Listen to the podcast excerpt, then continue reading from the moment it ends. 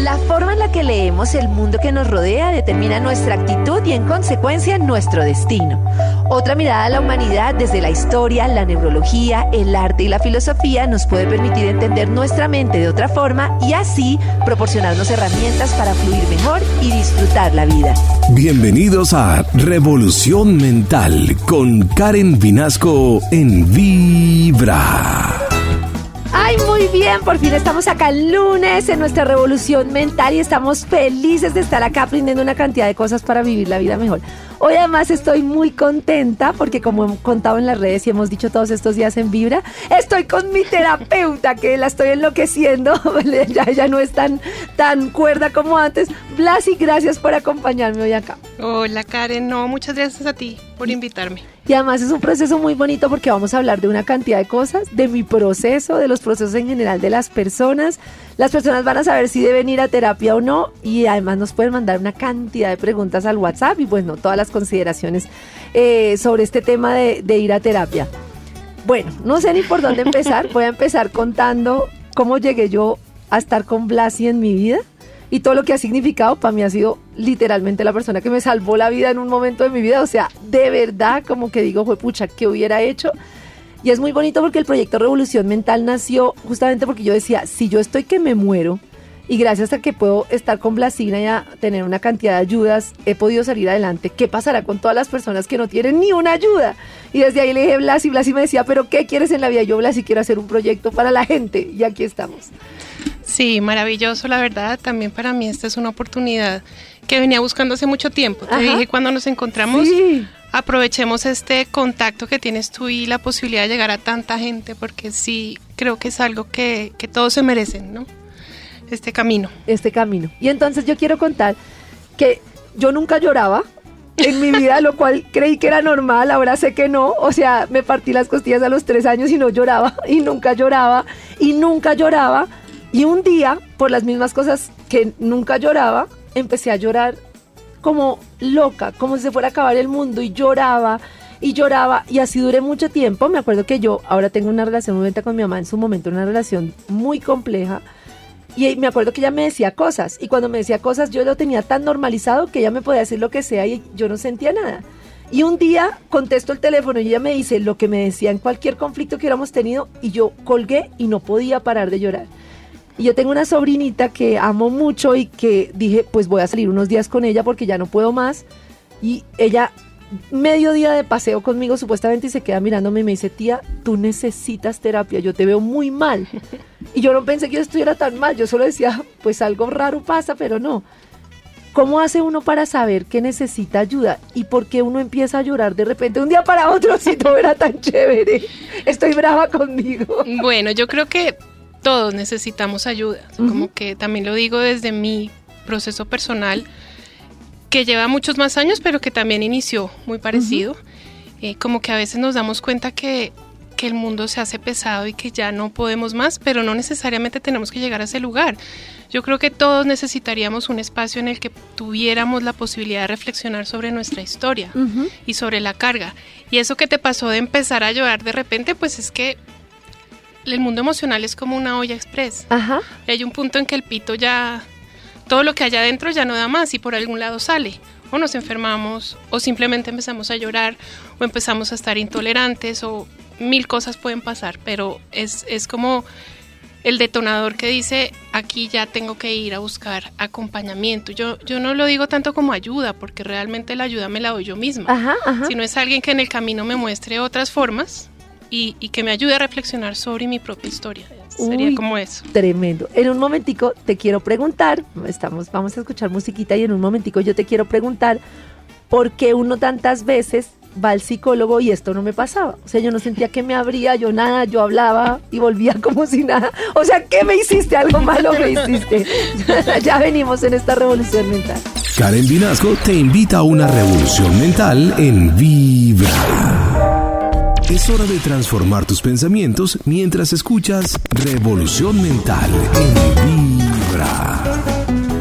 Hoy estamos en Revolución Mental y si ustedes la quieren escuchar completica, la pueden escuchar después en Spotify o la pueden ver en vibra.co y ahí ven la entrevista completa y también nos pueden preguntar en el 316-645-1729 todo lo que quieren saber sobre las terapias y nueva terapia, si quieren ir a terapia. No pueden hacer consulta de terapia. Bueno, si hagan consulta de terapia, hagan lo que quieran.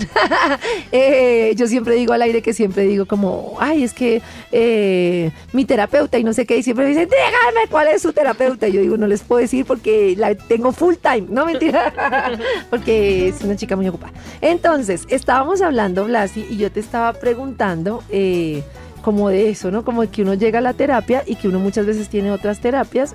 yo, por ejemplo, fui al psicólogo y de todo, y yo sentía como que no avanzaba nada ni me, ni me abría, o sea, como que no me pasaba nada, sino que me ponían como unas tareitas y ya, y yo misma sentía que yo hacía como un ejercicio muy superficial.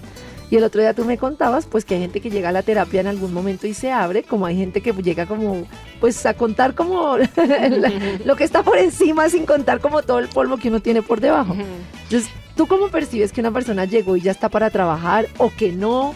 y cómo, digamos, respetas como esa posición de la persona o intentas trabajarle o cómo se hace eso? Bueno, lo primero es que no todas las terapias sirven o le sirven a todo el mundo. Ajá.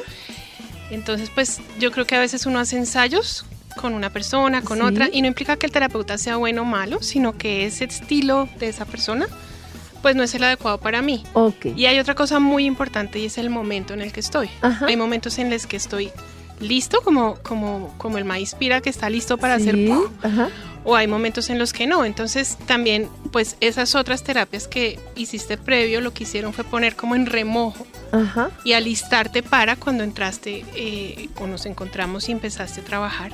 Y fíjate que al comienzo eh, a pesar de que venías como con toda esa carga, eh, había bastante resistencia. Entonces, ah, yo no lo sentí. Sí, claro. Pero ah, ¿cómo es la resistencia? Quiero entender. ¿Cómo Así que pues, Como, como no es tan fácil que la persona inmediatamente haga y abra y entienda, sino, o, como entienda, no, sino como que vea el, lo que está pasando, sino empieza a irse como por las defensas. Y es normal, como son muchos, muchos años de estar en ese lugar que asumimos es el que nos toca o el que nos corresponde o es, sí, no, nos adaptamos, lo normalizamos y cuando entramos en estos espacios que nos confrontan y nos hacen reflexionar, empezamos a identificar que hay cosas que no están del todo bien y lo primero es no saber cómo enfrentarlo. Entonces es muy fácil acomodarse y reacomodarse y justificar, ir a la cabeza o evadir, no tocar, ¿sí?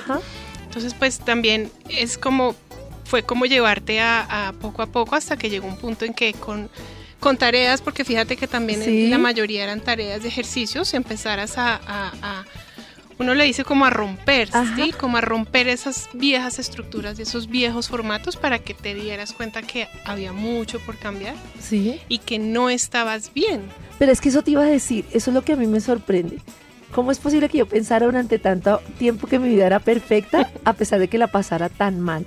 O sea, yo estaba todo el tiempo disponible para todo el mundo, complacía a todo el mundo, ni siquiera me tomaba un vaso de agua, nunca tenía tiempo para mí. Bueno, todavía no tengo, pero... no mentira, pero todo era como complaciendo a la gente 24 por 24, eh, no conectaba con mis hijas, no conectaba conmigo misma, eh, todo el mundo, yo sentía que todo el mundo me presionaba y me presionaba y yo me sentía como chiquitica, nunca, no, no satisfacía ni mi más mínima necesidad, era como estar para los demás todo el tiempo, que creo que es un tema muy femenino. Entonces era la esposa perfecta, la hija perfecta, la mamá perfecta, mm. la vicepresidenta perfecta, la, el programa de la mañana perfecta, y yo pensaba que todo estaba bien. Y ahora lo veo y digo, pucha, yo estaba re mal, pero re jodida. Pero en 40 años no me di cuenta. ¿Me puedes explicar eso?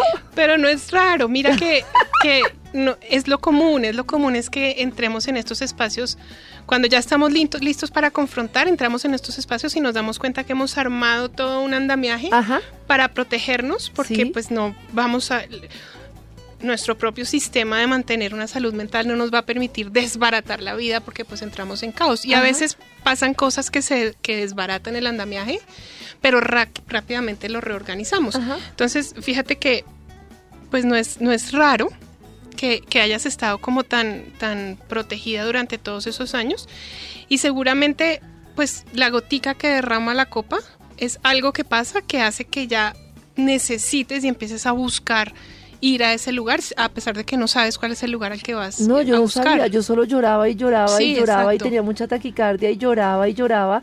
Y hay una de las cosas que yo voy a ser sincera, yo no te creía. Me decías, Karen, es que va a pasar. Pero yo decía, juepucha, Blas, si esto ¿Cuándo?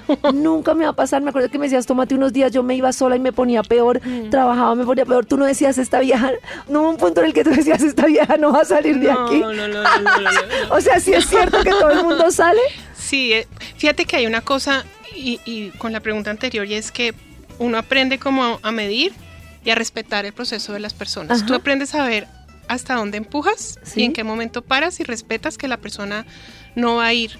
Eh, y no todo el mundo está listo para ir a un lugar tan confrontador como el que tú fuiste. Es que tú, te- así como eres de intensa para todo, pues te fuiste en la terapia de una manera intensa. No todo el A mundo va resolver así. todo así, quiero saber. Sí, y de hecho, en- en- con tu carácter, eh, pues había como una necesidad de quiero respuestas ya y quiero que pase ya y Quiero bien saber, ya quiero y ya. explícame y entonces ibas a una y a otra y a otra solución y yo solo me mantuve al lado como y creo que hacemos una pareja perfecta porque yo soy tranquila, entonces como que yo te veía ya haciendo una cantidad de cosas y me hacía a un lado esperando a ver en qué ¿Qué va a momento, sí, como Volverá, y volverá. entraba cuando necesitaba entrar solo para contarte, mira, aquí estoy, calma. Pero eso funcionaba contigo. No todo el mundo es igual. También Ajá. depende mucho del carácter de la persona. Hay personas que son mucho más pasivas Sí. y que en su vida no están como tan con- como con el tema que tú venías de que me siento presionada de todo el mundo me pide, vengo haciendo como una maquinita y no tengo tiempo, no sé, no conozco mis necesidades. Hay personas que están en otro lugar, hay Ajá. personas que están mucho más tranquilas y lo que tienes es que meter acelerador, empujar. Entonces tú empiezas a jugar un ritmo que empiezas a conocer a medida que conoces a la persona. Para mí la primera cita es fundamental Ajá. porque es la que me muestra como hacia dónde voy a ir. Y también hay un tema de intuición Sí. que yo he venido desarrollando y, y- y, pues la experiencia me, me ha ido generando herramientas para desarrollarla más. Y hay un punto en que yo digo, esta persona no es para mí. Y hay pacientes que, eso te iba a decir, hay pacientes que tú no recibes, Sí. tú dices, yo no voy a poder con esta persona. Hay personas que llegan y que yo estoy en esa primera cita y ahí digo, "Mm, mm, yo aquí no, no vamos. Y, y es honesto, porque el proceso, en el proceso de acompañamiento, eh, este proceso pues no es un proceso clínico, es un Ajá. proceso más de, de construcción de sentido de vida Sí, y, de, y- ajá. y- de preguntarse por la existencia. Y en ese proceso yo también me estoy preguntando todo Claro. el tiempo, yo también estoy reflexionando. Entonces hay, pro- hay personas con las que yo entro y me confrontan tanto personalmente con mi proceso Sí. que yo tengo que ser responsable de decir, yo no soy la, yo no te voy a poder acompañar. Ya. Y ahí es donde hay pues un grupo de, de otras personas acompañando. Y también hay casos y hay situaciones que definitivamente requieren de una atención clínica, Claro. de, un, de un médico, un psiquiatra o un psicólogo clínico que, que haga un proceso mucho más estructurado. Y ahí pues también digo, inclusive antes, aquí yo no voy a entrar. Todos los procesos de lo que uno le duele tienen que ver con su niñez o con lo que uno ha vivido, generalmente. Porque yo, yo, yo, yo era la más intensa. Yo, Blasi me pasó esto, esto fue porque de niña esto, Blasi me pasó. O sea, porque a mí lo que me pasaba, y yo no sé si le pasa a todo el mundo, es que yo algo me dolía, lloraba o tenía mucha ansiedad durante cuatro días y yo decía, ¿qué es lo que estoy sintiendo tan horrible? Y cuando llegaba, me llegaba un recuerdo de la niñez después de que todos los recuerdos habían estado bloqueados. Yo me acuerdo que la primera vez que hablé contigo, una de mis características, y yo no sospechaba de eso, era que yo no me acordaba de nada de mi niñez. Nada. Conforme yo iba sufriendo, iba sintiendo dolores, iba destapando el día que me quedé aquí solita, el día que no me atendieron, el día que me quedé todo el día y nadie me vio, el día que... Y entonces todo se me iba destapando y juepucha, era una bola de nieve porque entre más se me destapaba, más lloraba. Ay, no, no, no, no, no, no me quiero acordar. No es necesario. Sí, bueno, sí, sí, todo viene de allá. O sea, como todo viene de allá. Eh, lo que pasa es que no siempre, ya, y ahí es uno de los temas de que no siempre todo el mundo está listo para ir a remover. Claro, porque yo cuando lo pasado. tenía guardado, yo te acuerdas que en terapia yo siempre te decía, Blas, si no puedo volver a ser robot, yo estaba bien siendo robot. Y tú me decías, te fregaste, ya no te puedes devolver. Esa puerta ya no tiene reversa, sí. Lo que te vengo diciendo es como ese estado de conciencia que se va ampliando ya, pues ese caucho ya no se devuelve. Eso no tiene reversa, pero sí, definitivamente los primeros años de vida son definitivos. Y por eso es que yo enfoco mi trabajo en eso, en, en- en seamos conscientes de que somos cuidadores de niños y niñas y que eso que está pasando en los primeros años es lo que va a marcar su mundo emocional en el futuro. Entonces, para que evitemos llegar a los 40 Sí, años y sí, estar en sí, esta, en esta y entrar en crisis, pues ocupémonos de que los cuidadores entiendan y no se necesita ser perfecto, nadie tiene la vida perfecta, o sea, nadie tiene todo resuelto, sino es estar atento. Y uno cree que se trata de que los niños estén bien y se trata de que uno esté bien. Exactamente. Y me acuerdo que tú me decías, es que los niños en su intuición saben cuando mamá está mal y está engañando y se las está dando de que no está pasando nada. Y tú no sabes lo que me ha servido eso en la vida. O sea, yo la forma en la que empecé a conectar con mis hijas cuando empecé a respetar mis procesos, hasta para decirles, Mila, Simona, hoy no me siento bien, hoy mamá está triste, hoy mamá tuvo un día difícil.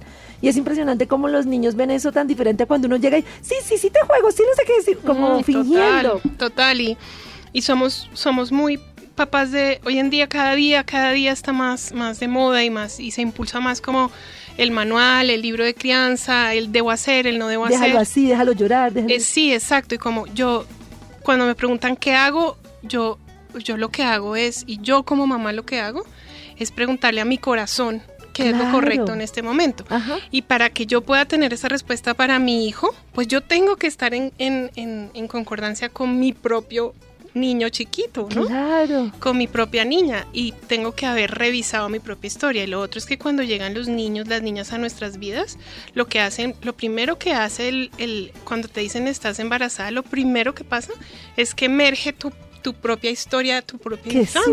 susto. Yo sé. Entonces es desde ese lugar en donde te encuentras con ese otro niño, con esa otra niña. Y muchos de los temas de los papás y las mamás hoy en día es que son dos niños chiquitos en una competencia de quién gana, Claro. no un adulto y un niño o una niña. Entonces sí, primero tú y luego los niños. Uy, tremendo, esto es revolución mental. Ahí es cuando uno dice, ¿ahora qué hago? ¿Qué hago? Pues trabaje ese papito, trabaje ese mamita. esto es revolución mental y ya venimos a hablar de otros temas de, bueno, del trabajo personal.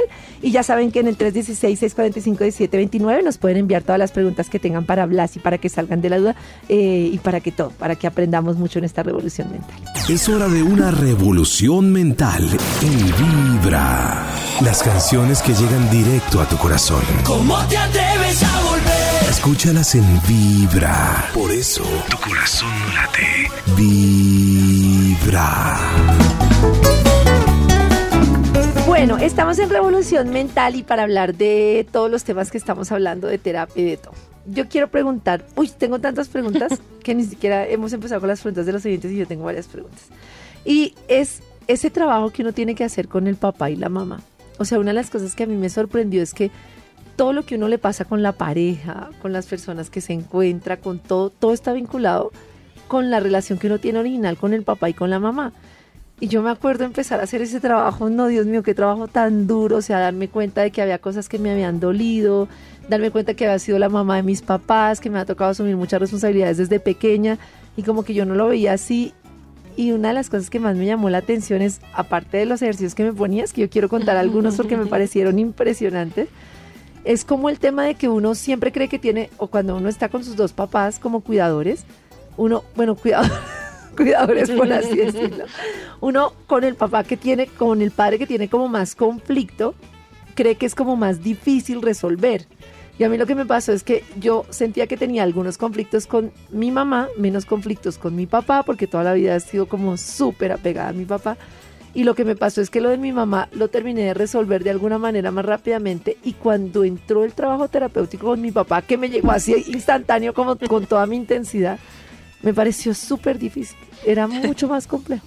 Sí, primero, eh, no siempre crecemos con papá y mamá biológicos. es, son estas personas, esta persona, porque hay personas que solo crecen con la mamá, la mamá, la abuelita. Como hoy en día hablar de papá, mamá, eh, o hay personas que crecen con dos mamás, dos papás. eh, es la persona que, o la, la o las personas que están en, en- en nuestros primeros cinco años de vida. Esos son como, como la base. ¿Y por qué se dispara desde ahí? Pues porque son las primeras relaciones que tenemos en la vida. es Ujú, la primera ujú. vez que nos vinculamos. Sí, sí, sí. Entonces, no nos vinculamos de una manera natural eh, y, digámoslo entre comillas, saludable, porque esas personas no están sanas. No. Porque, y no están sanas no porque sean ellos o ellas malos o buenos, sino porque estamos en una enfermedad, en una sociedad que está enferma, que no Ujú, está ujú, sana.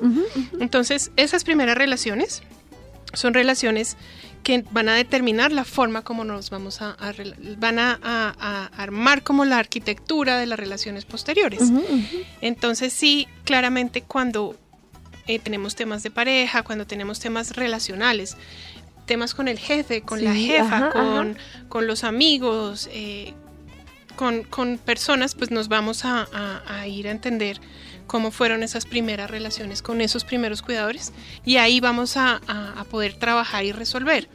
¿Y por qué es más fácil con un cuidador o con otro?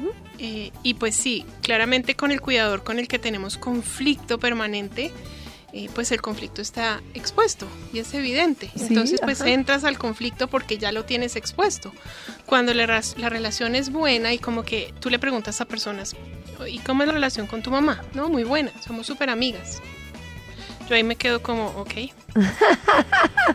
ok. Sí, sí, sí, así Primero- decía yo. No, con mi papá somos uña y mugre, lo máximo. Sí, Luego me di cuenta de toda la cantidad de cosas que yo hacía por complacerlo y de cómo yo no había podido Ahí está el como, trabajo. exacto, como desarrollar mi vida, porque para mí mi vida era hacer cosas para que él me viera. Claro, este hombre es súper ocupado, súper famoso, súper no sé qué. Yo, papá, estoy aquí, hago lo que quieras, te limpio los zapatos, estudio lo que tú quieras, hago lo que tú digas.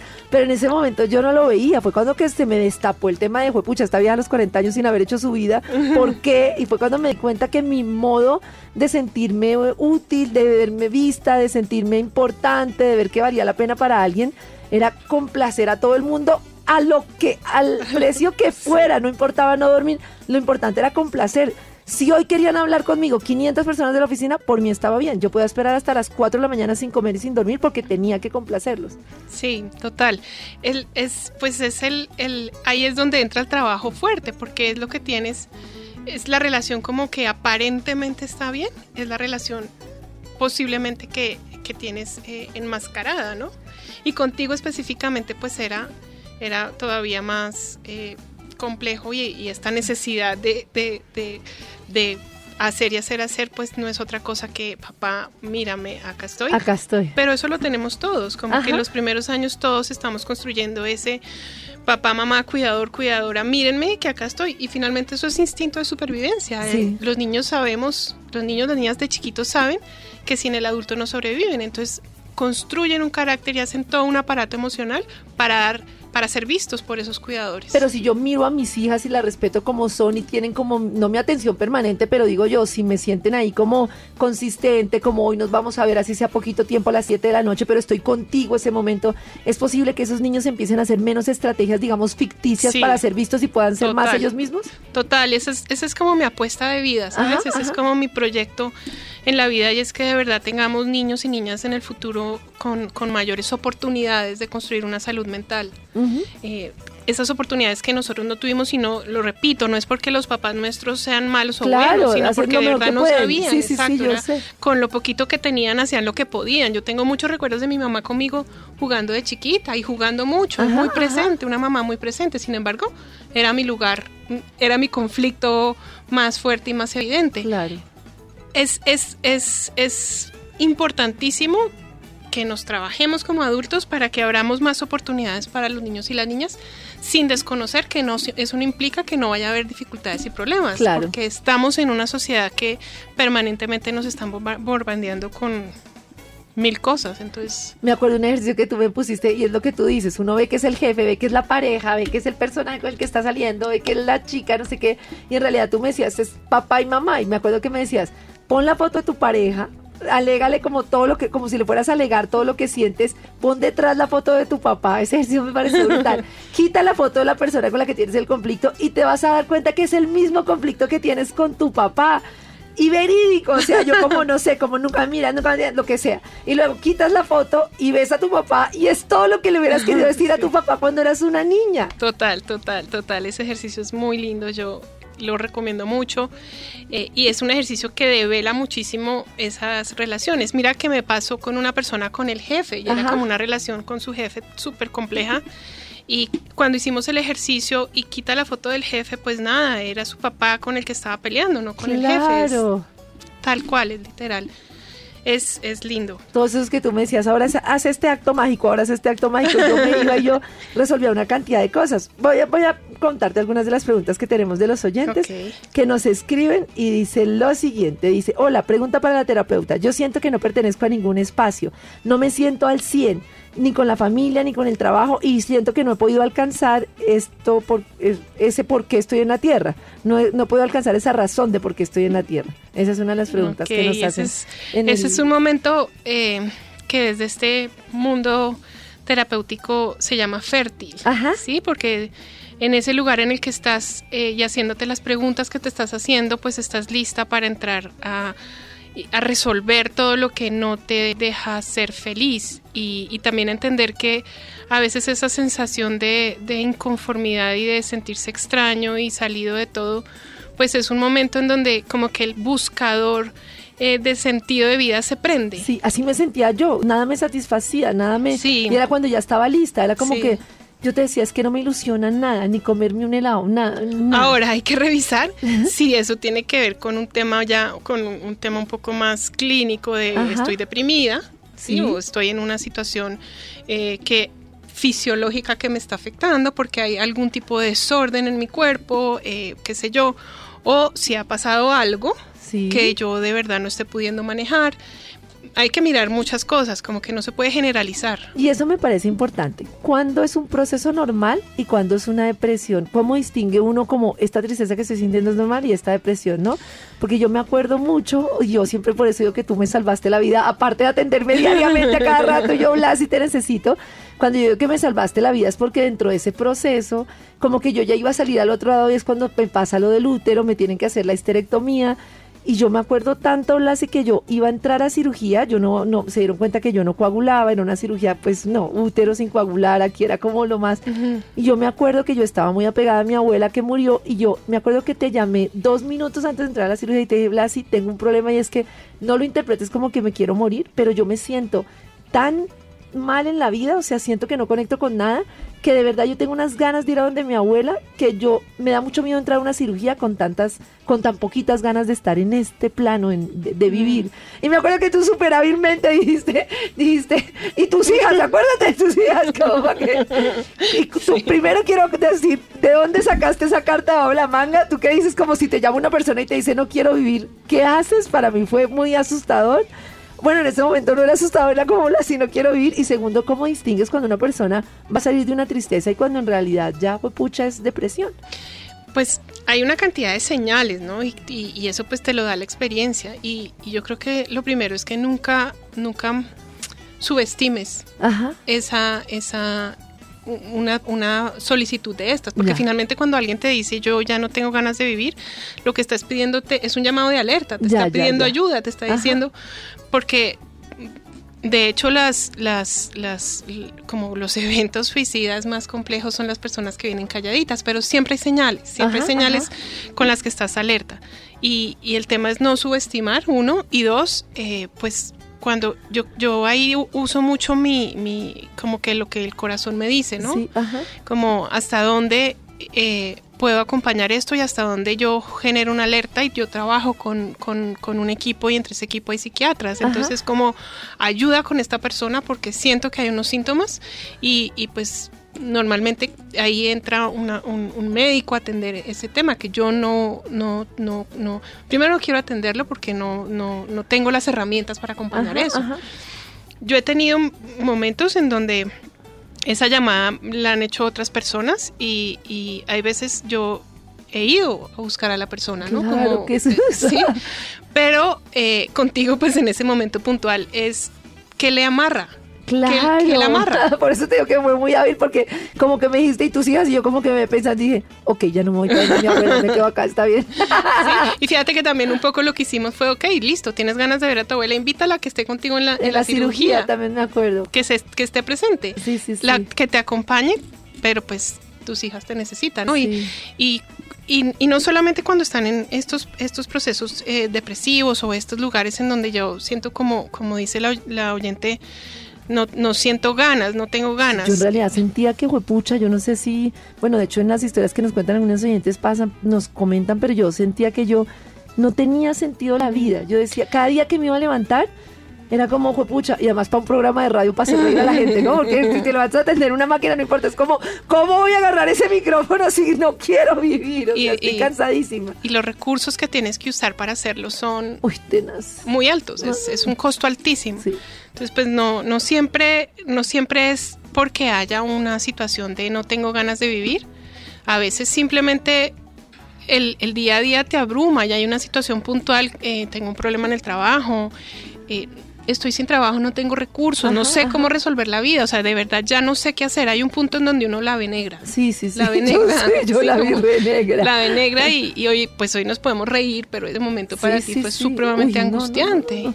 y yo creo que un, un, elemento importante y por eso eh, como que yo no trabajo con mucha gente es que de verdad puedas estar. Sí, sí tener tiempo. Desde este lugar en el que yo trabajo. Hay otros lugares en donde... no, imagínate uno en eso y llamar a una persona y que no esté disponible, porque yo me acuerdo que yo sentía que tú siempre estabas ahí. Además, yo una persona que, hay que decirlo, cuando uno está en medios uno siente que la persona está súper acompañada, porque hay oyentes, porque hay de todo, pero son personas que normalmente, o somos personas que normalmente estamos muy solas. Y tú te das cuenta del proceso, yo te decía, hablas, es que...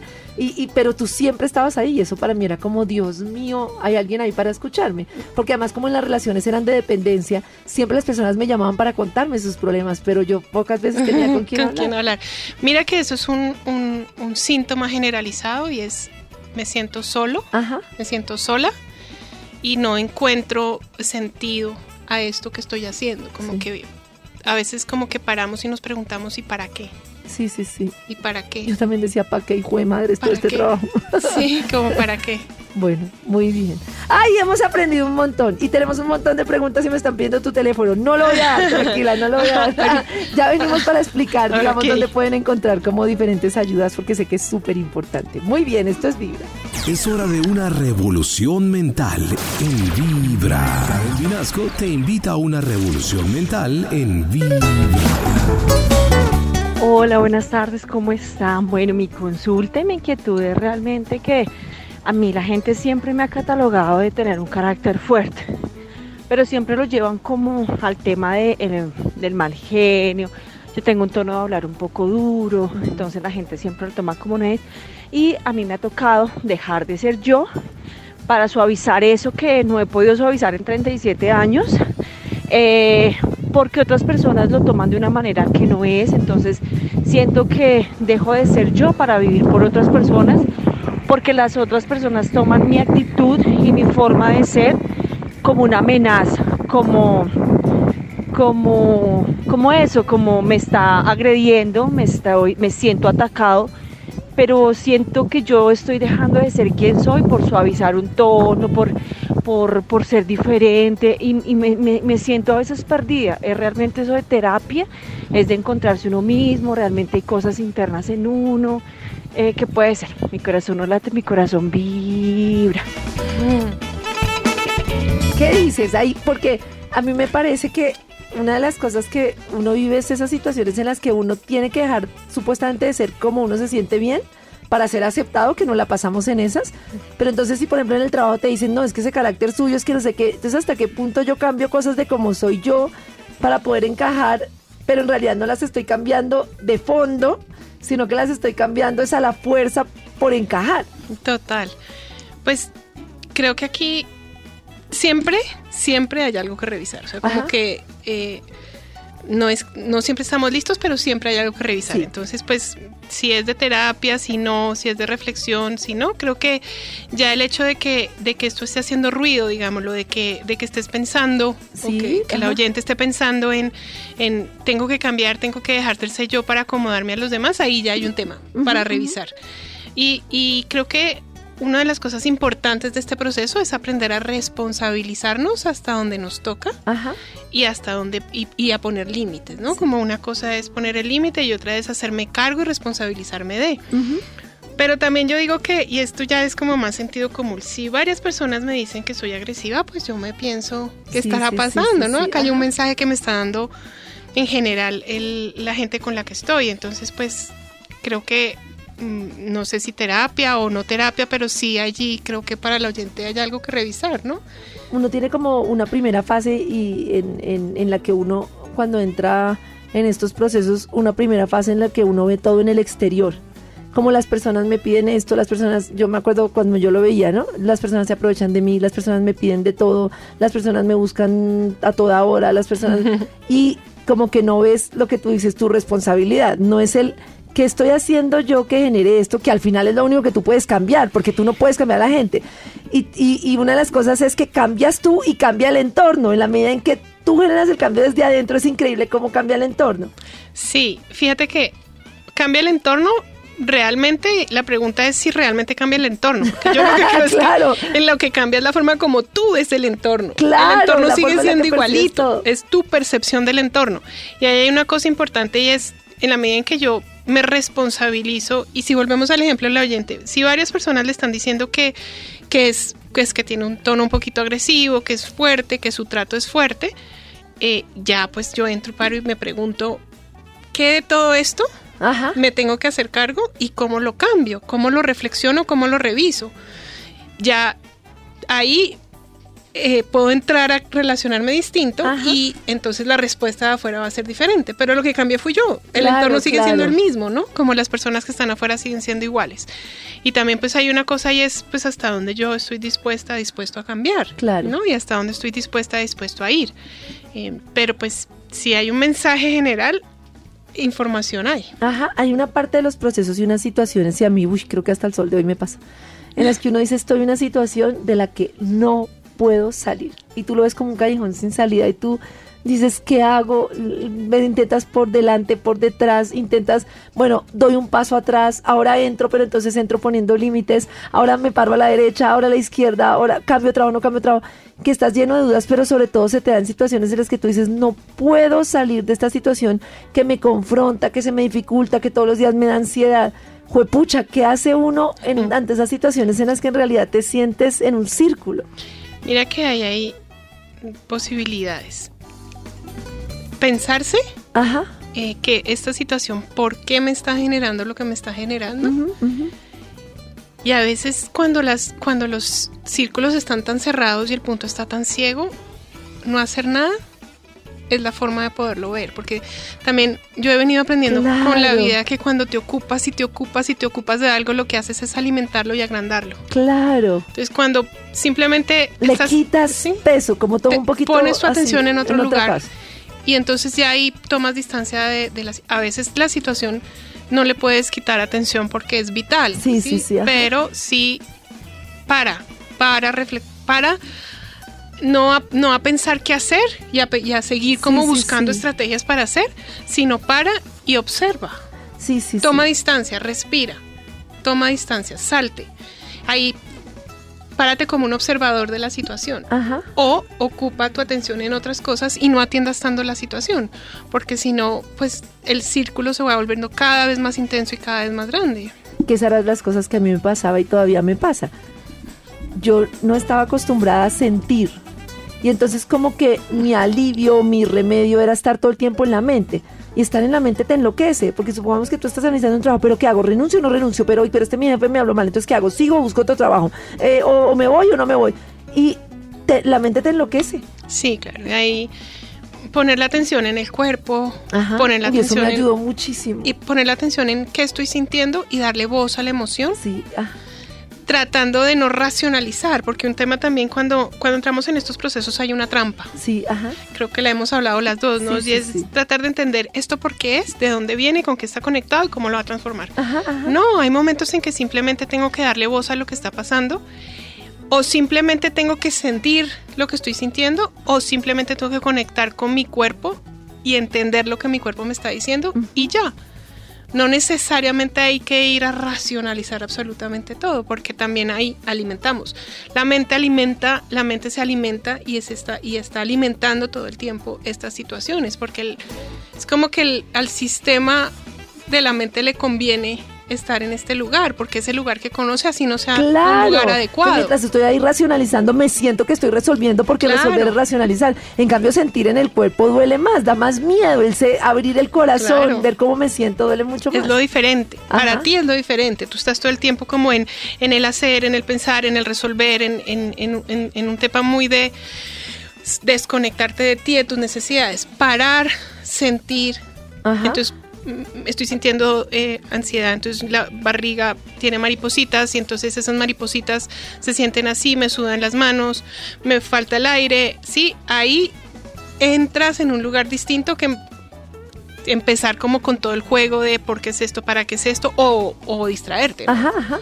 distraerte de, de- de lo que está pasando. A veces, y fíjate que es como que uno tiene que aprender a conocerse y a conocer sus dinámicas, porque a veces es distraerse, es lo que se necesita, pero también estar presente es lo que se necesita. Pero eso me gusta mucho del tema de la terapia y tú me lo explicabas una vez y es que cada mundo, cada persona es un mundo y cada cosa funciona diferente. Cuando uno lee muchas generalidades que sirven para ciertas cosas, pero no es lo mismo que la terapia. Y yo me acuerdo que yo te decía a ti, te decía todo el tiempo, es que yo ya, ya sé hacer las cosas porque yo me sé dar las cosas a mí misma. Entonces yo sé distraerme a mí misma, yo sé atenderme a mí misma, yo sé cuidarme a mí misma. Entonces yo lo que voy a hacer es ser autónoma y no necesitar de nadie más. Y tú me decías, pero si tú no necesitas eso, al contrario, tú necesitas es pedir. Si fueras otro tipo de personalidad que estuviera todo el tiempo demandante, necesitas empezar a dejar de pedir, pero es, es muy diferente lo que necesita cada persona. Sí, total, total. El, car- el carácter, eh, la historia, las condiciones en las que está, el momento de vida también, ¿no? No es lo mismo a los desde los 17 a los 25 que al final de la vida, como que demasiadas, demasiadas, demasiadas eh, como Variables, variables exacto. Y, y ahí está la trampa de generalizar, como de no, me leí este libro que decía que hiciera este ejercicio y lo hice, pero ese ejercicio no necesariamente te viene bien a ti, entonces cuidado. Claro. A mí, por ejemplo, me venía muy bien, bueno, que ahora quiero que hablemos un poquito de eso, todos los ejercicios del niño interior. O sea, de cómo volver a darle seguridad y cómo volver a ese niño y verlo con amor. Porque luego, que ahora lo vamos a explicar, llega una fase en la que uno, por lo menos yo, se juzga mucho. Como que entiendes que no eres la persona que crees que eres y entonces era como, pues pucha, si se supone que todo estaba bien y entonces te maltratas. Entonces también de eso quiero que hablemos un poquito. Bueno, muy bien. Esto es Revolución Mental. Nos pueden enviar preguntas como las que envió la oyente al 316-645-1729 y aprovechar que hoy estamos haciendo terapia gratuita. Bueno, estamos, no, está Blas y yo solo le pregunto. En Vibra, escucha Revolución Mental con Karen Vinasco. Es hora de transformar tus pensamientos mientras escuchas Revolución Mental en Vibra. Bueno, y nos preguntan, en esta revolución mental, nos preguntan, buenas tardes, ¿dónde se puede contactar a la terapeuta que está al aire? Bueno, eh, la terapeuta que está al aire directamente. Se llama eh, Blasina. Blasina. Directamente yo no, desafortunadamente ya hace un tiempo que no tengo una agenda disponible para atender. Que Karen me enloquece. Con Karen tengo suficiente. Sin embargo, eh, pues sí, me lo han pedido de muchas formas y lo que tengo es un grupo de terapeutas con el que trabajo, yo les hago supervisión, Sí. yo las acompaño. Eh, ahí en ese, en ese grupo hay diferentes posibilidades de trabajo. Hay trabajo enfocado eh, con un apoyo eh, con esencias florales y Ajá. medicina eh, biológica. Hay otras personas que trabajan con medicina china tradicional, que, que pues son herramientas adicionales. Hay los puros terapeutas que trabajan como yo con re- preguntas, reflexiones, proyecto de vida, sentido de vida. Eh, y también está la opción de, de tener que esa atención más clínica. Ajá. Entonces, estas personas son una, somos una red. Yo hago supervisión una vez al mes y eh, vamos a tener la posibilidad de contactarlas a través de un eh, Instagram. Ah, muy bien. Y vamos a poner en mi Instagram el teléfono y los datos y ahí entonces pueden contactar. Yo, tú me decías que depende mucho de la empatía, entonces uno va con el terapeuta y entonces uno pues según el terapeuta le vaya bien con uno. Pero digamos que yo quisiera preguntarte por el tipo de terapia que tú haces, porque en mi experiencia sí es muy diferente a otras terapias a las que uno asiste. Es una terapia como que, no sé, como que tiene que ver con todo, con el contexto familiar, pero también con la niñez, pero también como yo la siento muy distinto a otras terapias que yo hice, entonces quisiera saber cómo la identifica uno porque me imagino que hay tipos de terapias. Sí, hay muchos tipos de terapias.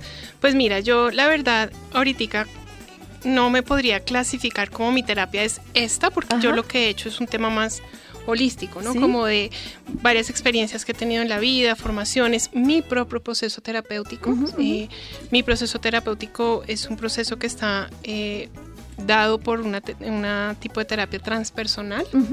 Eh, pero también tengo un, un- un acompañamiento gestáltico muy fuerte, como realmente aquí yo lo que voy es la persona y una cantidad de herramientas que tengo como entre una maleta que he venido construyendo y dependiendo de la persona, pues tú sacas la herramienta que se necesita. No te, yo no me encasillo como con un solo tipo de pensamiento, ni una sola forma, ni una sola metodología. Todos los días estoy aprendiendo cosas nuevas. Ahorita, por ejemplo, también todavía estoy aprendiendo cosas nuevas y creo que me moriré aprendiendo cosas nuevas porque es como lo interesante y lo rico. Y normalmente esas cosas que pongo al servicio en, en la terapia, eh, las pongo porque ya las he vivido, y porque sé que funcionan, porque yo las he atravesado, como que me parece muy, más responsable acompañar desde el lugar en el que en el que yo estoy.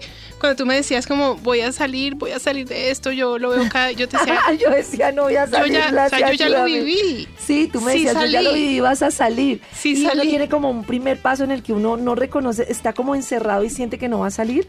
Luego tienes como pequeños pasitos que no valoras mucho, pero que en realidad es como, pucha, ya veo las cosas un poquito diferente y luego ya viene como una, una etapa como de reconocer como las cosas como son y luego como de tener confianza, no sé, son Sí, así es. Muy difícil. Así es, es un camino de, además es un camino que uno siente que a veces va para adelante y a veces va para sí, atrás. Sí, yo decía, oh, pucha, y yo te decía, otra vez va a volver la ansiedad, otra vez va a volver la depresión, porque a mí me mataba la taquicardia. Bueno, aún me dan mucho menos. Yo te decía, Blasi, no quiero taquicardia, no quiero taquicardia, Sí. ayúdame. Y de verdad sentía que me iba a morir, era tan horrible, Dios mío santo. Y yo lo viví, mira, yo cuando yo empecé mi proceso terapéutico era supremamente ansiosa. Pero no es que el proceso, quiero aclarar, no es que el proceso, en mi caso, no es que el proceso te levante todo eso. Yo ya llegué a donde estabas Sí. tú con todo eso. Claro, lo- es lo mismo que te voy a decir. Yo era terriblemente ansiosa, pero Uy, ansiosa. ansiosa, o sea, la ansiedad a mí me consumía y, y con el tiempo me fui dando cuenta, no sé a qué horas, porque Sí, yo no te puedo decir hice esto y pasó esto, sino que al, al cabo de los años yo empecé a darme cuenta que cada día estaba más tranquila. Claro. Y eso no tiene No tiene precio. precio. Yo no te sé explicar cómo hay momentos ahora en los que yo veo, no me pasa siempre porque no es tan fácil, hay que practicar, como Karen está siendo complaciente. Entonces ya no es que sea yo complaciendo, digo, "Ve, ¿por qué no puedo decir que no? O Karen está trabajando como una maquinita, o Karen se está descuidando, o Karen está... Claro, es que hay momentos, mira, Ajá. entonces es como este primer momento en el que yo no sé, Simplemente actúo y Simplemente sé que no me siento bien Sí. como estoy. Ah, bueno, no ese sé. todavía no ha llegado a sentirte Sí, mal. luego hay un momento en donde sé que hay algo que no funciona, pero no sé qué es. Ajá, ajá. Uy, Luego empiezo a entender, ah, ok, lo que no funciona es esto, pero eso no implica que yo no lo, no lo haga. Claro. Y entonces ahí es donde digo, uy, estoy en eso. Ajá. Y hay un último momento que tú no sabes en qué momento entras en ese lugar, en donde te anticipas a, ah, uy, voy por allá. Sí, sí, sí. Y entonces ahí es donde está la opción de empezar a mover el, timón para otro lugar y ya cambias esta forma de, de- que son hábitos finalmente. La mayoría de nuestros de nuestras formas de responder pues se han hecho hábitos en- en- desde toda la vida actuando desde ese lugar pues se convierte en un hábito. Y que a mí me encantaban muchos ejercicios, bueno, no solo que tú me ponías, sino por ejemplo cuando fui a lo de Cristóbal Jodorowsky, eh, también me puso muchos ejercicios, hice muchas cosas que en realidad parecían simples, pero eran muy significativas.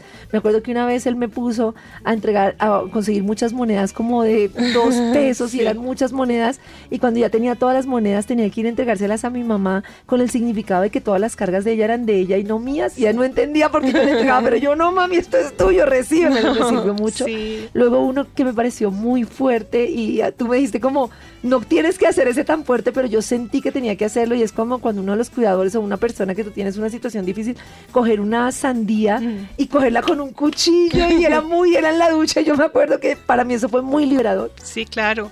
Sí, son actos mágicos. Fíjate que ese es un camino eh, muy lindo que, que he recorrido. Eh. Cristóbal, eh, gran amigo mío que nos dejó el año pasado, desafortunadamente demasiado pronto. Sí. Gran terapeuta, pero como él, mucha gente, mucha gente que ha venido influyendo en mi camino, sí, muchos sí. maestros, Ajá, muchos maestros de maestros. vida, a los que, con los que vivo un tiempo y, y- y luego me voy. eh, Ajá. Claudio Naranjo, eh, gran maestro, y detrás de, eh, con Claudio, pues toda la escuela de transformación, de transformación humana en Colombia. eh, mucha gente que ha estado en mi camino y a la que hoy le agradezco de corazón porque pues es como lo que te va transformando. Y ejercicios como ese, muchos. No, me ayudaron mucho las cartas que uno le escribe al papá y a la mamá, eso me parecieron tremendos. Y luego quería hablarte de una cosa que me ha servido mucho en la vida y es el tema del niño interior. Tú me pusiste como yo no me cuidaba, tener una muñequita que yo tenía que llevar para arriba y para abajo y yo me sentaba con- y al final se me perdió la hijo de madre muñequita. Y tú me decías, cuida tu muñequita, cuida tu niño interior. Pero una vez que yo estaba demasiado ansiosa y la taquicardia me tenía, o sea, yo decía Blas y yo no puedo, me acuerdo que te llamé llorando y te decía Blas y no puedo. Hicimos una meditación del niño interior y tú me acompañabas a llevar a la niña interior o me guiabas para llevarla a un sitio tranquilo. Mira, yo casi todos los días de la vida hago esa meditación Sí. y pongo el audio, de hecho yo también pasé el audio para pasárselo a muchos oyentes y era como cómo llevar el niño, ir la Karen adulta, porque una de las cosas que no nos damos cuenta y es muy importante es cómo yo como adulto ya me puedo ir a ayudar a ese niño, darle lo que necesita, darle seguridad. Yo sé que suena loco, pero muchas veces lo que te está asustando es eso que no recibiste de niño. Y cuando tú le dices a ese niño, mira, ya sé como es como reconocerlo, como dignificarlo, porque tú ocultas ese sufrimiento de ese niño y cuando tú dices, ya sé que te sentiste solita, ya sé que te sentías así, pero yo estoy aquí tranquila y reconozco ese sentimiento en vez de taparlo, es un, es un acto es liberador. Es liberador. liberador. Sí, claro, y fíjate que eso nos devuelve como a lo que estábamos hablando antes. Eso que tenemos en, la, en los primeros años de vida que, que no funcionó, digámoslo, como debía funcionar o que no nos llenó como debía llenar, se queda pendiente y se Sí. queda pendiente para siempre. Y tú te pasas la vida buscando eso. buscando eso. Tratando si de te- si estuviste eso y lo, lo buscas mal, por eso es que te enganchas a la pareja, Claro. porque mírame, mírame, o hago lo que sea porque me miras porque mi papá no me miró. Exacto. Si fue un abandono, entonces hago lo que sea porque no te vayas. Y hasta que no lo trabajas con tus papás, no lo superas. No, Es porque lo vas a seguir buscando siempre. Ajá. Entonces, pasa mucho como estas personas que vienen y no, mira, es que esta relación es de amor y otra vez yo con esta persona es que definitivamente este dicho, ¿no? Como que todos los hombres son malos Ajá, o todas las mujeres son terribles. ajá. Pues no, hombre, realmente el que está repitiendo ciclos eres tú y lo que estás es buscando eso que quedó pendiente. Ajá. Eso que no pasó en tus primeros años lo vas a buscar el resto de tu vida, pero lo vas a buscar de una manera inalcanzable porque Claro. eso que estás buscando con papá no te lo va a dar la pareja nunca. Entonces la pobre pareja lo que estás es reemplazando y es la foto que hiciste, ¿no? Sí, es, sí, sí. es esta persona que sí es, yo le estoy pidiendo lo que está por detrás, que es, la- que es papá o que es Y mamá. que siempre la expectativa que no tuvo de niño. Y todos los temas que buscamos en la pareja y en la vida son las expectativas no cumplidas de niños. Exactamente. Ay, y no, ahí es estamos. terrible. Y es un tema de intención, atención. Ajá. O lo trabajas o ahí te quedas O hasta ahí los te quedas que tú dando me decías un día yo por eso me decías pero yo te decía Blasi pero yo ya tengo 40 yo voy a llegar y yo ahora qué es quién soy y me acuerdo mucho que tú me decías tengo muchas oyentes que está muy bien muchas perdón muchas eh, cómo se dice pacientes que llegan a los 70 los, y es mucho más difícil porque pues claro sirve pero yo digo que entre más pronto hoy en día yo pienso mucho mejor porque te queda más espacio para vivir la vida Sí, como claro. quieres. Nunca es tarde, Ajá. nunca es tarde y, y sí, tienes razón, me- eh, he trabajado con personas mayores y, y como que es otro momento, sí ajá es otro momento. Ahora, cuando llegas a los 40, yo creo que los 40 años son los años más felices de mi vida, es como Sí, donde sí, estás sí. como más, ajá, ajá. más enérgico, estás como brillando más y es un muy buen momento, Ajá. pero cuando te llega es el momento adecuado, Ay, es cuando bien. te llega a ti. Muy bien. Voy a aprovechar para hacer en un momentico una última ronda de preguntas que nos hemos colgado en preguntas, ya las que hemos recibido y las que seguiremos recibiendo en el 316-645-1729. Mándenos sus audios, sus dudas, lo que quieren saber y no olviden que si quieren escuchar la charla completa, la escuchan en Spotify, en Revolución Mental o en www.vibra.com. Es hora de transformar tus pensamientos mientras escuchas Revolución Mental en Vibra. Karen Vinasco te invita a una revolución mental en Vibra. Eh, hola, ¿cómo estás? Eh, mira, mi hija tiene eh, 14, 16 años. Desde los 14 ha estado, ella tiene problemas de ansiedad. Ha estado con muchos eh, psicólogos, psiquiatras. Angustia porque a veces eh, se lastima las manitas cuando le da mucha, mucha ansiedad. Eh, pues ha mejorado mucho, pero pues eh, fuera de todas las cosas que, que dicen los psicólogos, ¿qué me aconsejarías? Gracias. Y, ese caso se parece a uno que nos han mandado que dice, hola, soy Fernanda, tengo una hija de 12 años y desde el mes de octubre viene presentando unos episodios de no poder respirar, se asusta mucho y dice que no se quiere morir y pues le han hecho todos los exámenes médicos y sale perfecta, pero dicen que es como un ataque de ansiedad y no le he podido pues sacar cita. eh, ¿Qué puedo hacer? Sí, en este momento hay como una epidemia de ansiedad en los niños y en las niñas de estas edades. Eh, realmente es preocupante el tema, como eh, yo no puedo atreverme a hablar de causas puntuales o, y hay un tema importante, la, la, oyente dice que me aconsejas, yo a mí no me gusta dar consejos, como que eso no sirve, los consejos no funcionan. Creo que más allá es ser coherente con lo que hemos venido hablando y es revisar eh, yo como cuidador cómo, cómo puedo revisar mis propios temas para acompañar eh, eh, esas, esos episodios de ansiedad de, las niñas, de los niños y también mirar un poco si están muy expuestos a, información, a redes, la sobreexposición con la que viven hoy en día los, los, los jóvenes, los adolescentes. Eh, impacta, impacta en el mundo emocional porque están teniendo información, información, información y está generando una necesidad de más y más, como, como es tan fácil acceder a, información, pues hay, hay un tema eh, fisiológico en la adolescencia que hace que ellos quieran más y más y más, entonces hay un punto como de no terminar. También hay un tema de presión social muy fuerte que hace que se, como que las inseguridades se agranden. Y si fuera de eso en casa, los cuidadores no me generan ese piso seguro, pues ahí hay, hay una mezcla que es una bomba. Yo creo que ahorita el tema es, uno como cuidador estar presente, acompañar esos espacios y sobre todo entender que lo que están viviendo los niños y las niñas hoy es muy distinto a lo que yo viví. Claro. En mi infancia y en mi adolescencia. Entonces, ¿cómo logro yo entender lo que están necesitando si, si es tan diferente a lo que yo viví? Y ahí hay un, tema que no se puede generalizar como en haz esto, no hay unas fórmulas matemáticas, sino es para y, es, y está presente y observa, observa. Yo creo que una de las claves de ser papá, mamá, cuidador, es observar para entender qué necesita, qué necesita en su momento de desarrollo, qué necesita por su entorno. Y eso solamente lo logro cuando tengo claro qué necesito yo. Claro. entonces volvemos y nos devolvemos a primero tú y luego los niños y las niñas. Primero tú para poder dar respuesta a los niños y las niñas. Y con los adolescentes que además empezamos a, ver que hay un riesgo, un riesgo de vida, como que empezamos a ver como ese desánimo, esa desmotivación, esa ansiedad, esos esos ataques de pánico, esa falta de respiración, inclusive terminan lastimándose, terminan haciéndose daño, pues creo que ahí hay, hay, un trabajo urgente de atender y de estar muy alerta. Sí, hay una cosa que tú me has enseñado que me ha servido mucho y es que los niños muchas veces son el reflejo de nuestras emociones y siempre que yo te decía es que Mila estás y me decía ¿cómo estás tú? Y siempre era verídico, o sea que entre yo más acelerada estaba, más acelerada estaba ella, era como que era un espejo mío, como todas las personas en las relaciones son más espejo de lo que nosotros estamos viendo que lo que en realidad es esa persona. Y otra cosa ahí es que uno como que llega de una con la solución intentando llenar el espacio con lo que uno cree sin primero observarlos a ellos. Y ahí el tema de observación es muy importante porque es lo que te permite en vez de entrar con miedo, ¿qué tengo que hacer? ¿Qué tengo que hacer? Como primero observo de la forma más simple para entender cómo está el niño. Exactamente. Y lo otro que me ha servido, y fue pucha, si lo digo yo que de verdad tengo muy poquito tiempo y yo sé que todas las oyentes y los oyentes tienen esa situación, es que yo sé que nos cuesta mucho, pero es estar presente en el momento en el que estoy. Entonces es, ya sé que solo voy a estar 40 minutos contigo, media hora, pero esa media hora quito mi celular, saco lo que tenga que ver con el trabajo y estoy contigo en ese momento. Eso yo creo que ayuda muchísimo.